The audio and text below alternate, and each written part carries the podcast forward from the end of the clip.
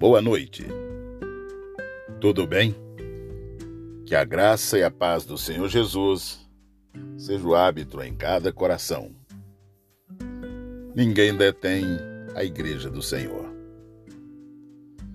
Eu lhe digo que você é Pedro, e sobre esta pedra edificarei a minha igreja, e as portas do inferno não prevalecerão contra ela.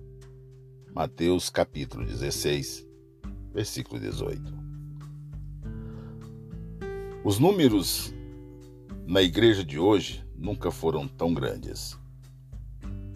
As chamadas megas igrejas pontuam a paisagem em todo o país ao redor do mundo. Se considerarmos que a nossa fé teve origem tão humilde, isso não é incrível? Quando Jesus Cristo nasceu em Belém devido ao decreto de César Augusto para que todos fossem tributados, quem teria pensado que aquele bebê se tornaria um homem que iria mudar o mundo, sua história, a partir de então? Durante o seu ministério, não acho que os romanos tenham prestado muita atenção em que Jesus falava ou em que Jesus pregava.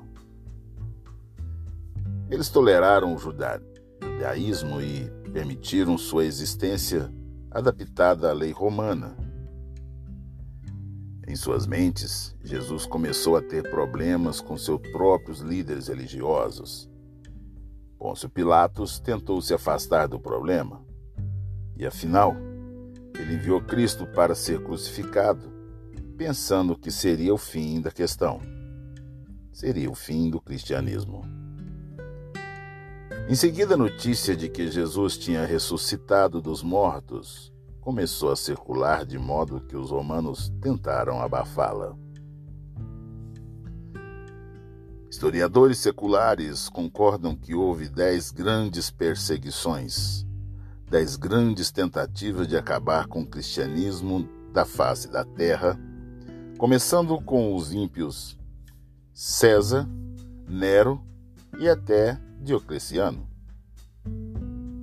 Os crentes foram jogados vivos como alimento aos animais selvagens, dilacerados, torturados e queimados em fogueira.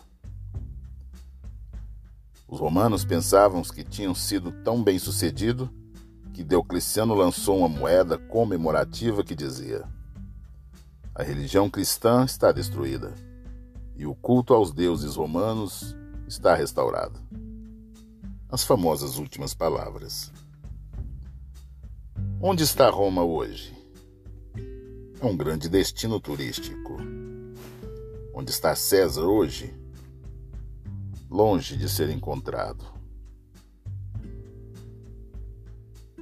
Eles não pararam o cristianismo porque a igreja continua. E Jesus disse que as portas do inferno não iria prevalecer contra a sua igreja. Do devocional, mensagens prontas para você. Mediante isso tudo que nós acabamos de, de ouvir, há alguma dúvida ainda de que ninguém pode deter a obra do Senhor, que essa obra é santa e ninguém detém? Nos dias atuais, em meio à pandemia,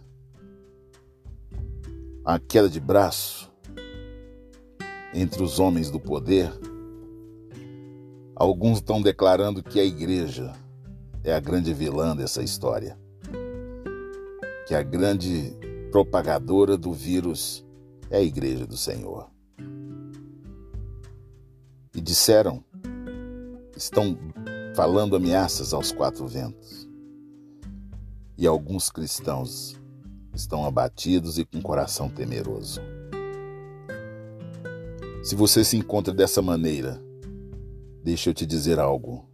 A palavra do Senhor diz que maior é aqueles que estão em nós do que aqueles que estão no mundo.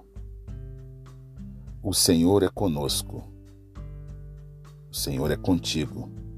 O Senhor é com a tua igreja nada e nem ninguém poderá deter esta igreja. as portas do inferno não vão prevalecer. Os inimigos se levantarão, mas serão derrotados, porque o exército do Senhor é poderoso. O grande general de guerra é que vai à nossa frente. Creia tão somente, meu querido irmão. Creia tão somente. O rei Josafá, o coração dele temeu, ele tremeu. E ele disse: Senhor, nós somos frágeis. Ele confessou, porém nós confiamos em Ti. Conclamou o povo para um grande momento de oração, de jejum, de busca, de canto, de louvores, de entrega. E o Senhor diz: Olha, vocês verão, vocês contemplarão apenas. Sairão ao encontro deles, mas apenas contemplarão. Porque o Senhor havia enviado os exércitos celestiais para batalhar aquela peleja. Não será diferente nos dias de hoje. Eles se levantam mesmo mas se levantam para cair. Você, eu, nós somos parte da igreja triunfante, da igreja vencedora. Ninguém detém, jamais poderão deter, porque essa causa é do Senhor. E eu lhe digo que você é Pedro, e sobre esta pedra edificarei a minha igreja, e as portas do inferno não poderão prevalecer contra ela. Crê tão somente, queridos irmãos. Nós não dependemos de governos. Nós não dependemos de opinião pública. Eu, você, nós, como igreja, somos alimentados do alto céu pelo próprio Deus. Confie tão somente. Seja um servo fiel nesse momento. Você que é soldado de Cristo, convocado para a batalha.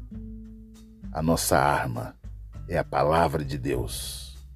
A nossa munição é joelhos dobrados em oração, crendo que nós fazemos parte do exército mais do que vencedor. Pai querido, Paizinho amado, que essa convicção esteja firme e arraigada em cada um de nós. Que o nosso coração não se abata mediante as ameaças. Porque com eles, eles vêm blasfemando e nós vamos clamando e agradecendo tão bem somente o Senhor. Grande és tu, meu Pai, e muito digno de ser louvado. Por isso, nesta noite, aqueça o coração dos meus irmãos, aqueça o coração do teu exército, para que eles saibam que fazemos parte do povo mais feliz da terra, um povo vencedor em Cristo Jesus. Te louvo e agradeço em nome de Jesus, meu Pai. Meus queridos irmãos, vamos marchar resolutos rumo à vitória, firme nas promessas e alegres na esperança. Em paz eu me deito e logo eu pego no sono, porque só tu, Senhor, me faz repousar seguro. Tenha todos uma boa noite. Em nome de Jesus. A vitória já é nossa, conquistada na cruz do Calvário. Não se desespere, porque amanhã, amanhã é um novo dia.